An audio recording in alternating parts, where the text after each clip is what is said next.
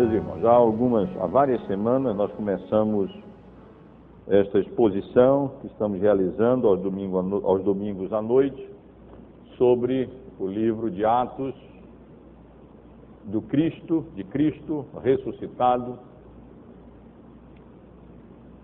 por intermédio dos seus, do seu Espírito Santo, através dos seus apóstolos.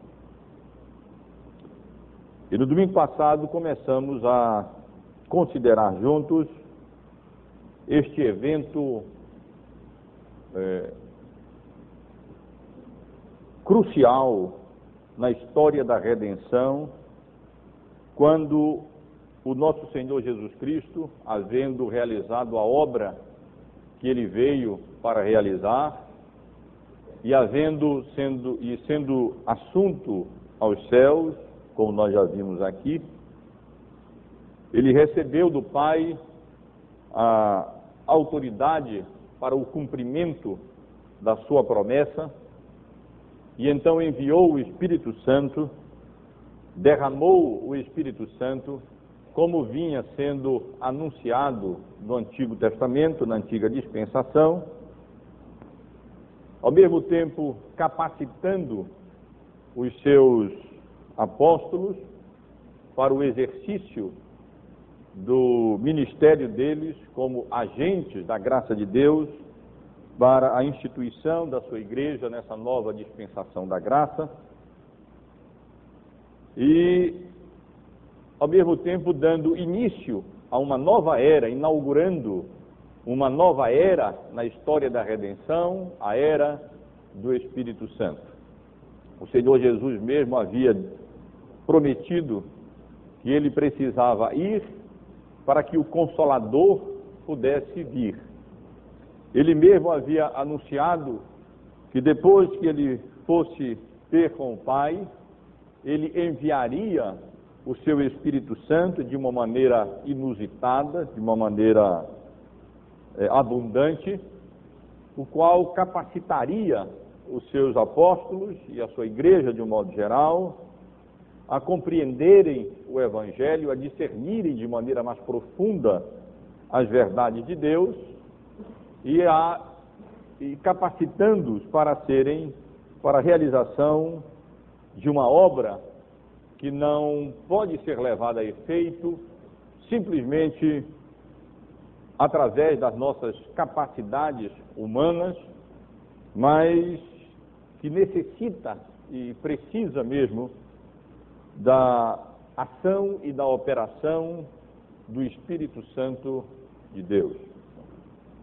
Enquanto nós estudávamos a carta aos Efésios, no final da carta, nós vimos que a nossa luta não é contra o sangue nem contra a carne, mas é contra principados e potestades e nós não estamos qualificados para essa luta contra principados e potestades, a não ser pelo Espírito Santo de Deus, o qual nos capacita para servirmos a Deus nos dons e nas vocações para as quais o Senhor nos chamou.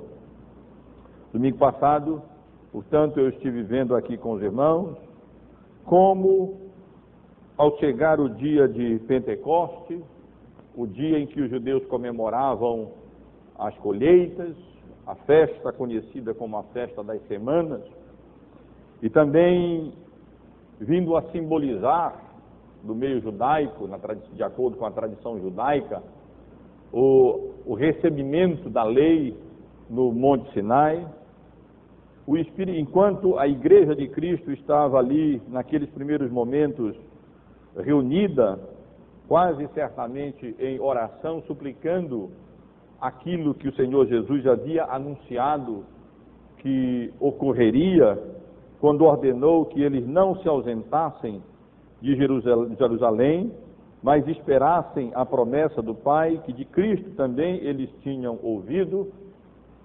Eles então naquela circunstância de oração, naquela ocasião, a igreja congregada, reunida em oração, Diz o texto que houve, de repente, um, um vento vindo do céu, um barulho como de um, um som como de um vento impetuoso, como de uma respiração muito forte, de um vento forte. E então todo, todo o ambiente, todo o local, toda a casa em que eles estavam congregados, reunidos, se encheu daquele som e daquele, daquele som como de vento impetuoso. E então apareceram é, entre os discípulos línguas como que de fogo, que se distribuíram e repousaram sobre a cabeça de cada um deles, e eles então ficaram cheios do Espírito Santo e passaram a falar em outras línguas, segundo o Espírito lhes concedia que eles falassem. E no domingo passado nós vimos, consideramos um pouco acerca desses sinais aqui apresentados, o som como de um vento impetuoso, simbolizando a presença sobrenatural e poderosa do Espírito Santo de Deus, as línguas como de fogo, simbolizando a proclamação do Evangelho como instrumento de purificação e juízo. E vimos o significado desse enchimento do Espírito Santo, que aqui aponta para o revestimento especial de poder para que eles fossem aquilo para o que Cristo os havia designado, testemunhas da sua ressurreição até os confins da terra. Estivemos considerando também com os irmãos como, quando eles passaram a falar em outras línguas, aquilo significava e apontava para a promoção do reino de Deus no mundo através da pregação do Evangelho às nações. E eu concluí considerando os quatro primeiros versículos desse capítulo, eh, sugerindo aos irmãos que o entendimento do que aconteceu aqui, do que é descrito aqui nesse segundo capítulo do livro de Atos depende de olharmos para este fato não apenas para através de um prisma só, mas de olharmos por vários prismas. Porque aqui nós temos não apenas o clímax da história da redenção, quando Cristo derrama o seu Espírito Santo, cumprindo a promessa do Pai, inaugurando uma nova era, a era da dispensação da graça, a era da abundância do Espírito Santo, como também o que ocorre aqui, do ponto de vista prático, é o revestimento de poder para que os apóstolos pudessem realizar a obra para a qual eles haviam sido designados. É claro que, do ponto de vista da história da redenção, há apenas um Pentecoste. Houve apenas um nascimento de Cristo, uma morte de Cristo, uma ressurreição de Cristo, uma ascensão de Cristo, e Cristo derramou, portanto, o seu Espírito Santo num, nesse sentido uma só vez. Mas é evidente que o Espírito Santo de Deus continua a nos qualificar e a nos capacitar para o exercício do nosso ministério, dos nossos ministérios, das nossas vocações. É Ele quem nos capacita para isso. E ainda do ponto de vista da história dos reavivamentos, nós temos aqui o maior, o grande reavivamento, marcando essa divisão da história antes da ascensão de Cristo, ali na ascensão de Cristo e após a ascensão do Senhor Jesus. E nós temos aqui, portanto, é a maior daquelas visitações especiais do Espírito Santo de Deus, quando ele graciosamente se manifesta de modo especial à sua igreja e a sua igreja experimenta de maneira inusitada a realidade do poder divino. E então a grande convicção de pecado, uma compreensão mais profunda das Escrituras, conversões, santificação, e o reino de Deus é promovido de uma maneira especial em pouco tempo mais do que, às vezes, ele é promovido no decurso de séculos na história da igreja. E é claro que, nesse sentido também, embora Pentecostes em si mesmo, a inauguração dessa nova era do Espírito não possa ser repetida a uma só inauguração, é claro que essa era agora marcada pelo Espírito Santo e essa capacitação extraordinária do Espírito Santo e essas visitações especiais de Deus podem e acontecem e têm acontecido na história da igreja. A reforma religiosa do século XVI foi um exemplo.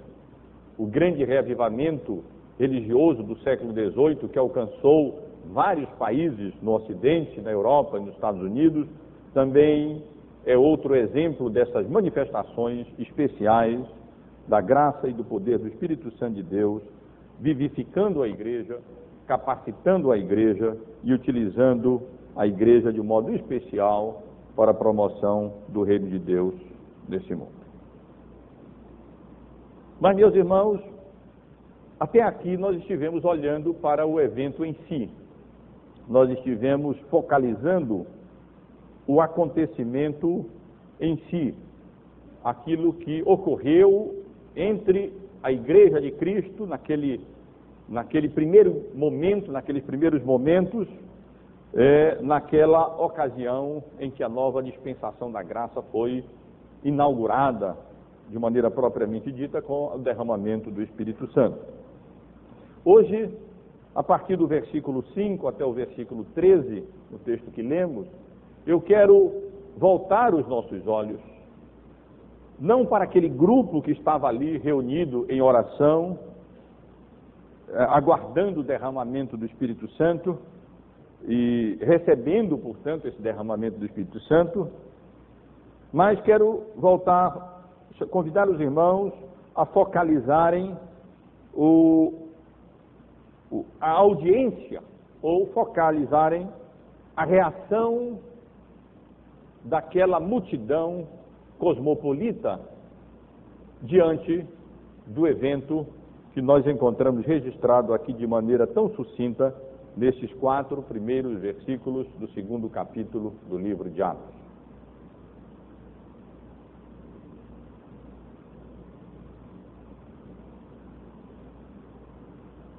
E quero chamar a atenção dos irmãos, em primeiro lugar, para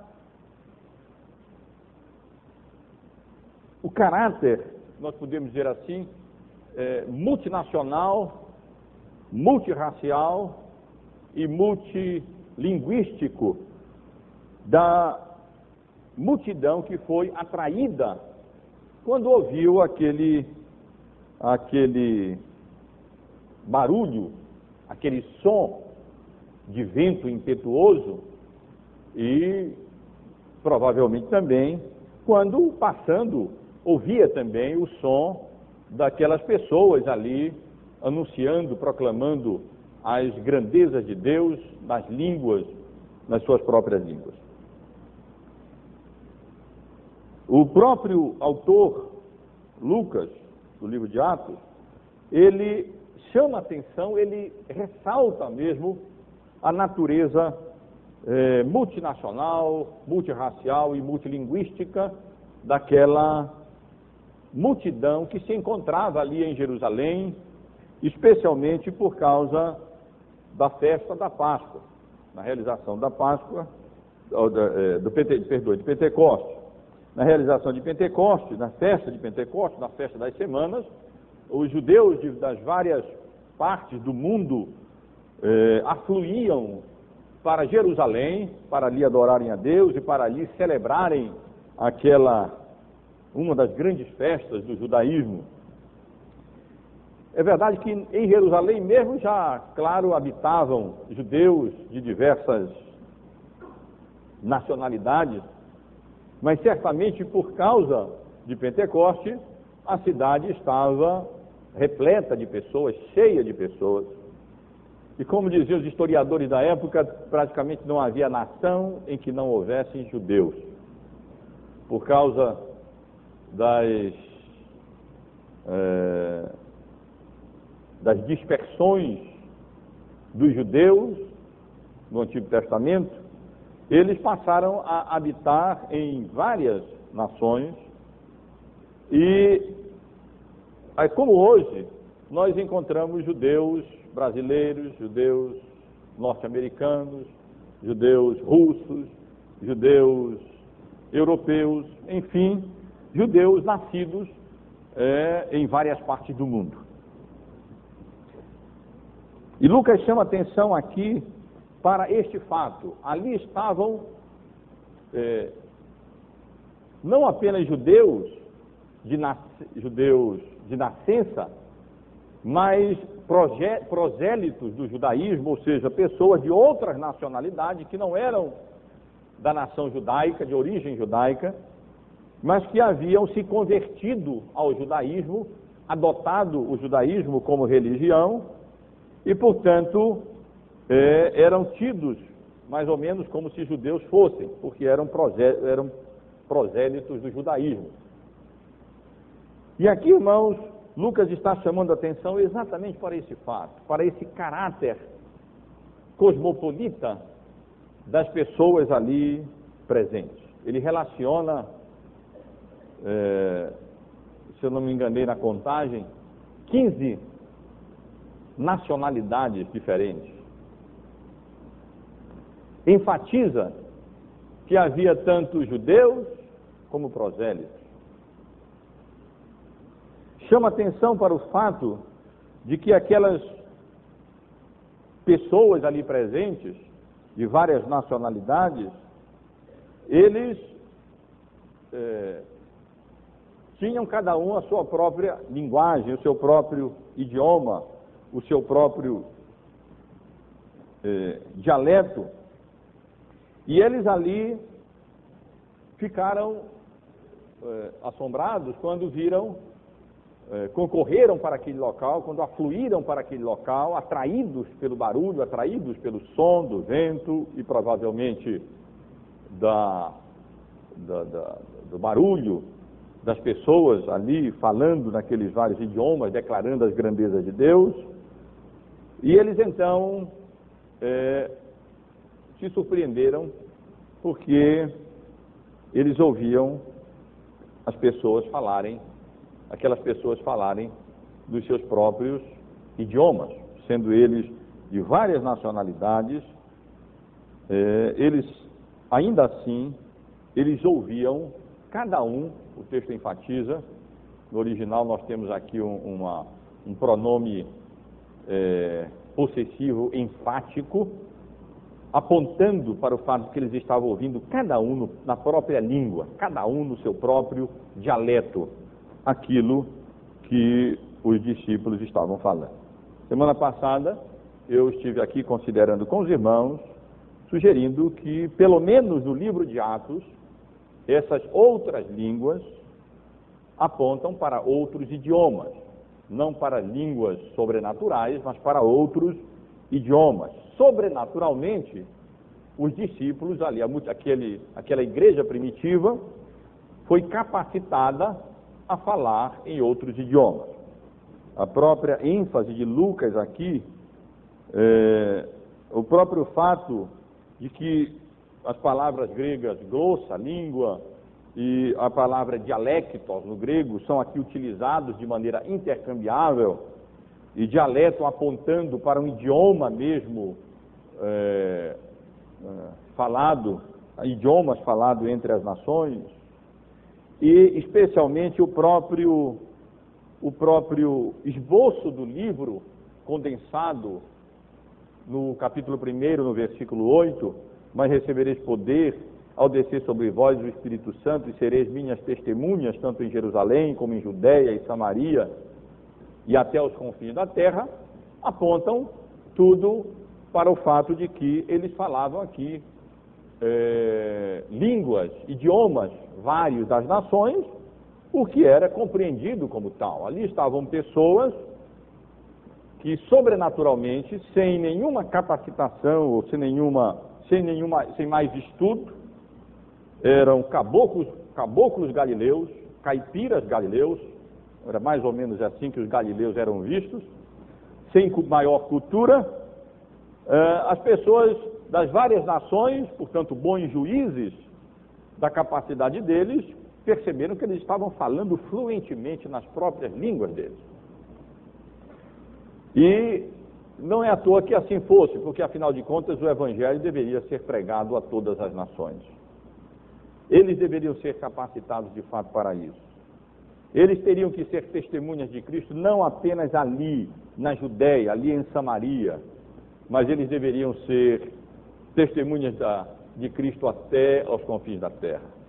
E o livro de Atos todos é, o livro de Atos todo é uma descrição desse avanço, dessa promoção do evangelho, quando especialmente através do ministério missionário do apóstolo Paulo, ele vai, o evangelho vai sendo expandido e vai saindo ali da Judéia, passando por Samaria e vai alcançando a Ásia Menor, vai se estendendo até a Macedônia, a Grécia e alcança até a grande capital do Império Romano, simbolizando assim que de fato o Evangelho estava ali alcançando até os confins da terra.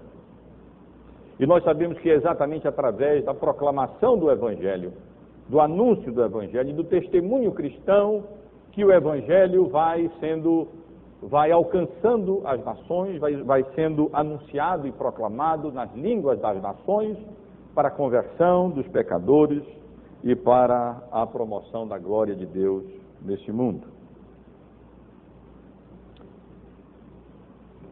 Portanto, não apenas aqui no livro de, de aqui no capítulo 2, mas nos outros dois episódios em que as línguas são mencionadas no livro de Atos, no capítulo 10, quando o evangelho alcança é, ali Samaria, alcança, vai, vai saindo e vai alcançando, vai se expandindo e alcançando outras nacionais, outras outras pessoas de outra situação religiosa, ou seja, prosélitos, e é, no capítulo 10, a partir especialmente do versículo 44, quando Pedro estava falando dessas coisas, então o Espírito Santo agora desce não apenas ali sobre a igreja naquele primeiro momento entre os judeus, mas agora ele vai se expandindo entre os gentios e ali novamente o Espírito Santo é,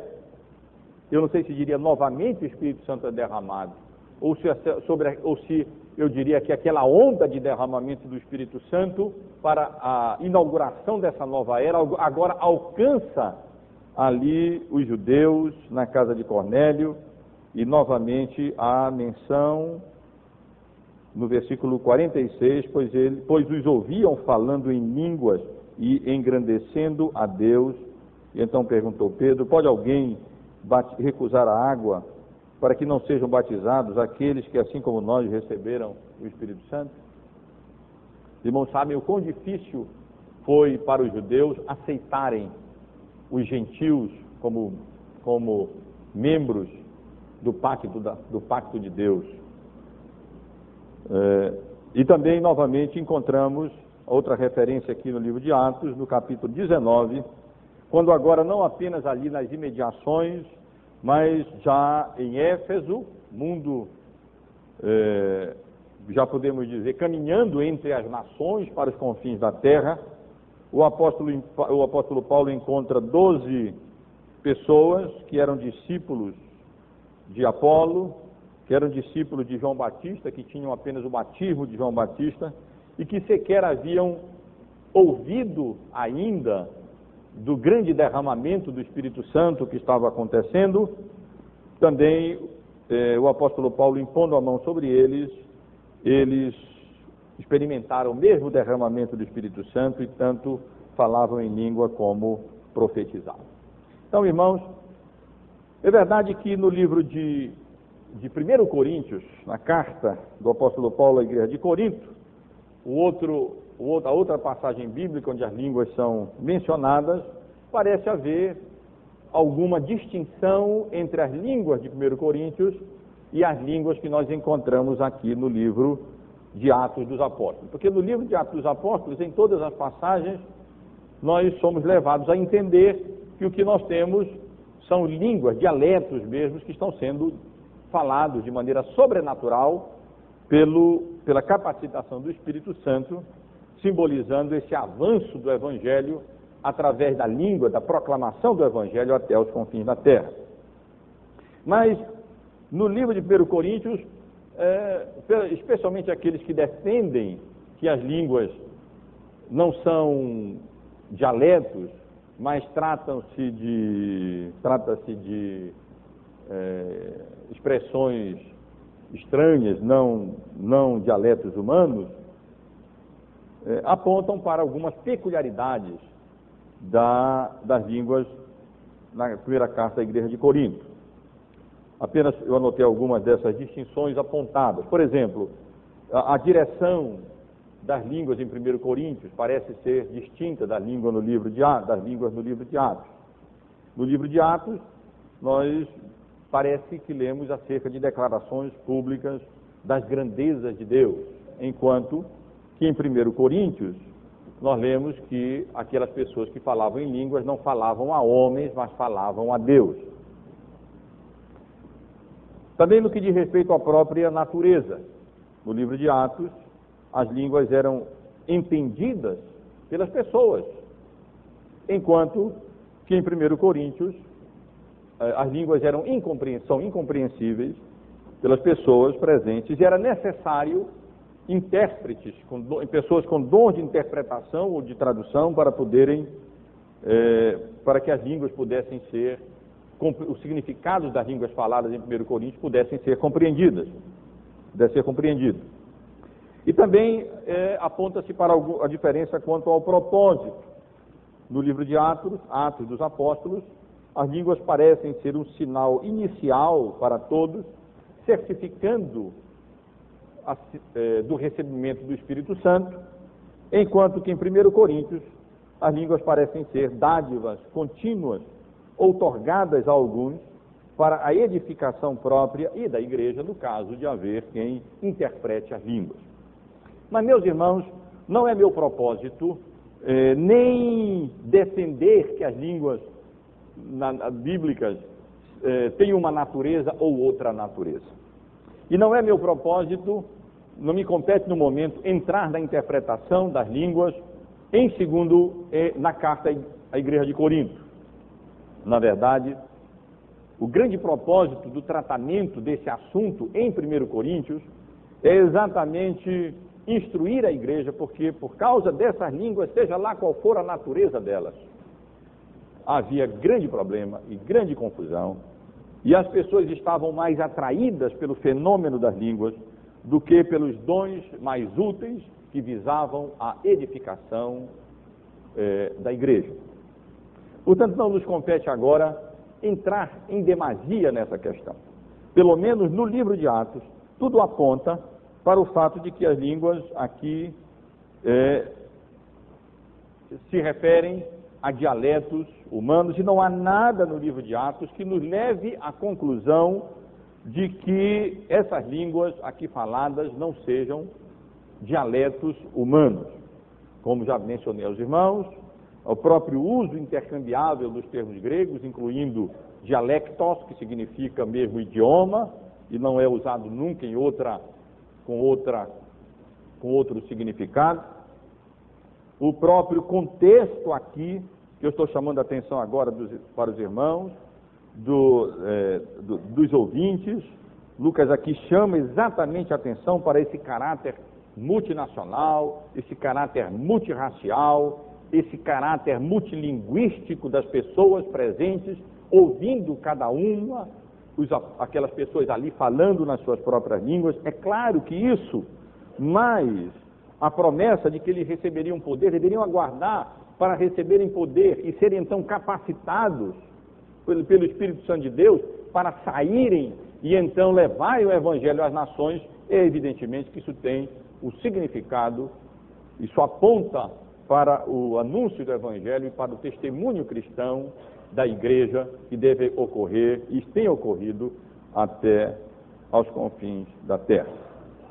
Mas eu quero avançar um pouco, irmãos, e focalizando aqui a reação dessa multidão cosmopolita, não apenas é, é, enfatizar esse aspecto da língua e desse caráter multinacional, multirracial e multilinguístico das pessoas ali pre presentes, da multidão ali presente, de todas as partes do mundo conhecido de então, do norte da África, do leste ali, e de, todo, de todo, da toda a parte ali superior do, do, do mar Mediterrâneo, mas também chamar a atenção dos irmãos para o assunto ou para o conteúdo que era ali falado e que as pessoas nas suas várias línguas ouviam.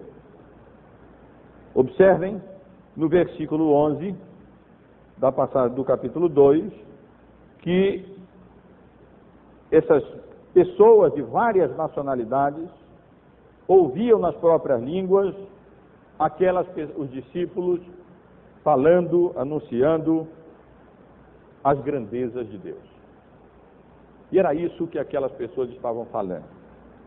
Não podemos deixar que esse fenômeno das línguas, seja de, caráter, de que caráter for, desvie a nossa atenção e o foco do conteúdo que nós encontramos aqui. As grandezas de Deus. O que eles ouviram foram os discípulos eh, declarando, falando, anunciando as grandezas de Deus, do ser de Deus, da pessoa de Deus, das obras de Deus na criação, na providência e, particularmente, na grande obra da redenção que agora alcançava mais um estágio no seu avanço ao ser inaugurada a nova dispensação da graça. Irmãos, nós podemos ter uma boa ideia do que, que aquelas pessoas ali estavam falando naquelas várias línguas, quando nós lemos, por exemplo, vários salmos bíblicos. Em vários salmos, nós lemos os salmistas louvando a Deus, engrandecendo a Deus pelas obras grandiosas de Deus na história do povo de Israel. Salmo 77, o Salmo 78, o Salmo 105 e vários outros salmos e em vários outros salmos bíblicos nós encontramos louvores a Deus, engrandecendo a Deus, os atributos de Deus, a misericórdia de Deus que dura para sempre, a bondade de Deus para com o povo de Israel, a fidelidade de Deus para com a sua igreja, o poder de Deus, irmãos, em destruir os inimigos de Israel e da sua igreja, em fazer com que o reino de Deus ali seja promovido no Antigo Testamento. Não é difícil que aquelas, aquelas pessoas estivessem ali, como eles já estão acostumados com os livros de, do Salmo, dos Salmos, estivessem exaltando a Deus, magnificando a Deus pela excelência dos atributos de Deus, do ser de Deus e pela excelência das obras de Deus na criação, na providência e especialmente na obra da redenção. Não é improvável que eles estivessem ali glorificando a Deus como Deus criador do universo, glorificando a Deus como Deus da providência, que conduz o povo de Israel e conduz toda a história e conduz todas as coisas de conformidade com o plano eterno dele, com vistas a alcançar aquela consumação desse plano eterno para o louvor, para a honra e para a glória do seu próprio nome. Mas certamente, irmãos, essas grandezas de Deus que eles anunciavam. E as pessoas de várias nações ali, os judeus de várias nações e prosélitos do judaísmo de várias nações e várias línguas estavam ouvindo nos seus próprios idiomas, eram as grandezas de Deus na obra da redenção que Cristo realizou, vindo a esse mundo, vencendo o pecado, expondo principados e potestades ao desprezo, quando triunfou deles na cruz do Calvário e acerca da ressurreição do Senhor Jesus vitorioso sobre a morte, sobre Satanás e sobre o pecado. Não vamos esquecer que era isso o que eles estariam anunciando, era isso que eles seriam. Eles seriam testemunhas de Cristo. E quase que nós podemos ouvir a igreja primitiva naquele momento, cheia do Espírito Santo, plena da operação do Espírito Santo, e extraordinariamente capacitada a declarar em outras línguas o Evangelho, ali anunciando e proclamando as grandezas de Deus, quando ele enviou o seu filho, nascido de mulher, nascido sobre a lei, para sob a lei, para vir a esse mundo, nascer numa manjedoura, viver de maneira absolutamente obediente à vontade de Deus, cumprindo toda a lei, e se entregando para morrer na cruz do Calvário. Mas o clímax daquilo que eles anunciavam certamente era que a morte não pôde reter a Cristo, mas ele ressuscitou. Basta nós lermos as várias mensagens, os vários sermões, as várias pregações que nós encontramos no livro de Atos, e os vários testemunhos, que nós vemos que o foco sempre era esse, porque eles afinal haviam sido chamados para serem testemunhas da ressurreição de Cristo Jesus e eles estavam ali engrandecendo a pessoa de Deus, os atributos de Deus, a obra de Deus na criação, na providência e certamente, especialmente, particularmente, a grande obra de Deus na redenção, quando ele enviou o seu filho para morrer, mas ressuscitou o seu filho e o elevou aos céus, como eles mesmos haviam sido testemunhas da obra da graça de Deus em Cristo. Mas, irmãos, além de chamar a atenção dos irmãos para o conteúdo, eu quero chamar a atenção dos irmãos, especialmente no texto, para a reação daquelas pessoas ali, para a reação daquela multidão cosmopolita de diversas, de, de, de diversas nações, várias, vários idiomas, a esta declaração, a essas declarações da igreja, exaltando a Deus, falando das grandezas de Deus. Observem, irmãos, as reações mencionadas aqui nesse texto. De um modo geral, o que nós lemos aqui, o que nós vemos aqui, é que aquelas pessoas ficaram tomadas de, de assombro, de espanto, de perplexidade. Na verdade, embora as palavras aqui sejam é, traduzidas quase que sempre por atônitos e perplexos, ou perplexidade, elas traduzem várias palavras gregas e elas descrevem o estado geral daquela multidão cosmopolita presente diante daquelas manifestações do Espírito Santo de Deus e da mensagem anunciada das grandezas de Deus, como sendo desnorteados, é, aturdiados, confusos, admirados, surpresos diante daquilo que estava acontecendo. Era um misto de um misto de admiração, de dúvida, de perplexidade diante do fato, diante daquilo que eles estavam presenciando. Primeiro, o barulho do vento. O que era aquilo que eles estavam ouvindo? Que barulho era aquele que enchia aquele ambiente e que era descrito como barulho de um vento impetuoso e que é descrito como barulho de uma respiração forte que nós sabemos que é o sopro de Deus vivificando a sua igreja nessa dispensação da graça. Aquele barulho de vento, mas barulho de vento não vindo das várias regiões, de alguma região aqui atmosférica, mas vindo do céu mesmo. Aquele vento divino, aquele sopro divino, aquele derramamento do Espírito Santo de Deus. Certamente foi um barulho, um som inusitado que chamou a atenção dos presentes. Depois, por ouvirem aquelas pessoas, como eu mencionei há pouco, aqueles caboclos galileus, é, repentinamente capacitados a falarem fluentemente vários idiomas. Não é improvável que uma só pessoa ali estivesse falando capacitada extraordinariamente em vários idiomas. E eles dizem, mas não, não, são, não são caboclos esses? Não são caipiras? Não são pessoas iletradas? Não são pessoas rudes? Não são pessoas é, sem cultura, como os galileus eram conhecidos na época? E como é que nós estamos ouvindo esses homens falando fluentemente nas nossas próprias línguas maternas?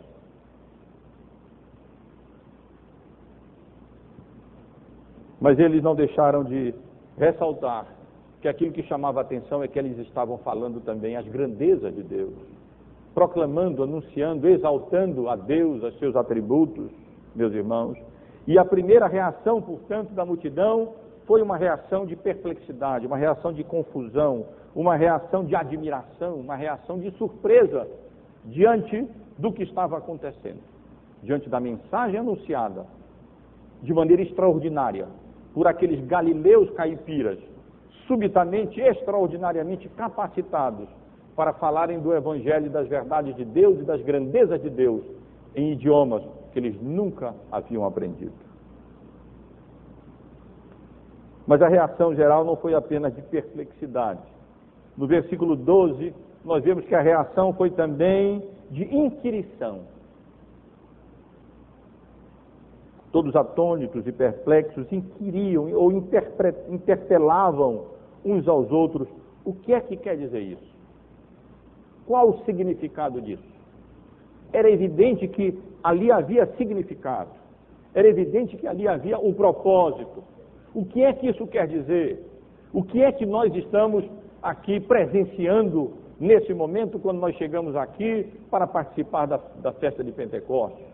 O que é isso que está acontecendo? Para aqueles que eram ali da, da, da, da, Palestina mesmo e não falavam idiomas, era, outro idiomas, era como se estivessem presenciando uma reação, uma reedição de Babel. Falavam em línguas que eles não entendiam. Mas para aqueles que vinham das, que eram provenientes de, diversas, de várias nações, era o reverso de Babel. Eram pessoas de várias nacionalidades, e que agora ouviam o Evangelho e as verdades de Deus sendo proclamados e anunciados e declarados, cada um no seu próprio idioma, cada um no seu próprio dialeto. Era como se as barreiras e a maldição de Babel estivessem aqui sendo eliminadas pela pregação do Evangelho. E realmente a igreja é isso, a igreja é essa comunidade aonde não há distinção, nem diferenças de nacionalidade, nem de idioma, nem de raça, nem de, de posição social, nem de qualquer coisa dessa natureza. Nós estamos aqui diante desse momento em que esse reino de Deus, nesse novo caráter, não nacionalista, mas universal, está sendo exatamente inaugurado naquele momento. E a atenção é chamada exatamente para esse caráter universal, multinacional, multirracial e multilinguístico do reino de Deus na dispensação da graça.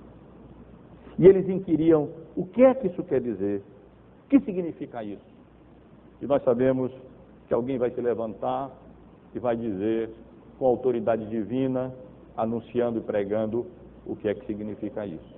E se Deus permitir, semana que vem, nós estaremos aqui considerando a pregação de Pedro, onde ele vai explicar o que é que estava acontecendo, onde ele vai esclarecer o significado daquele acontecimento inusitado que eles estavam, que aquelas pessoas ali, cosmopolitas, estavam presenciando. E com a graça de Deus, estaremos considerando as explicações na pregação do apóstolo Pedro em Pentecostes, a partir do verso 14, na próxima semana. Mas, irmãos, além de perplexidade geral e inquirição acerca do significado do, do ocorrido ali, infelizmente, no versículo 13, nós vemos que alguns agiam de maneira bastante indigna, alguns zombavam, alguns faziam pouco daquilo que, estavam, que estava ocorrendo, alguns debochavam do acontecimento. Esse é o significado da palavra.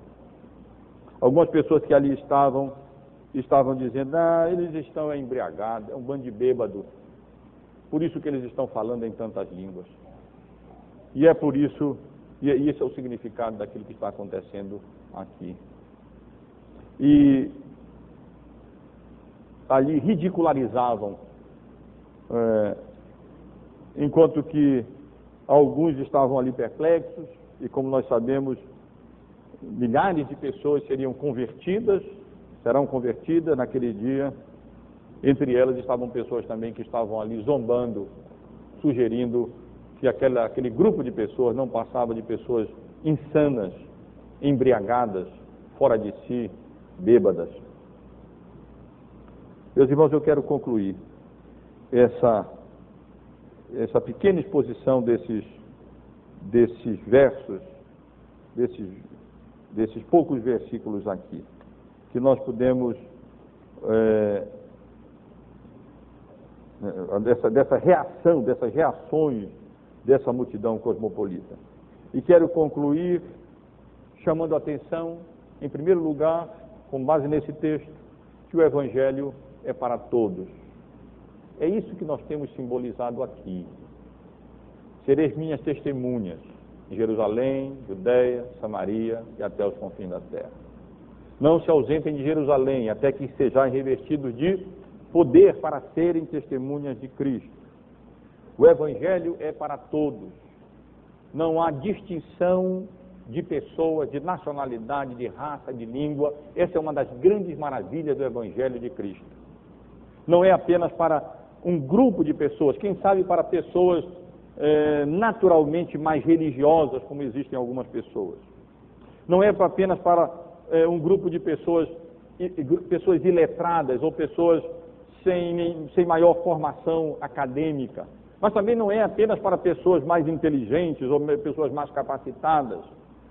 Não, é, não, não são verdades é, que têm significado apenas para grupos éticos ou para uma só nação ou algumas nações. Meus irmãos e irmãs, o Evangelho é para todos.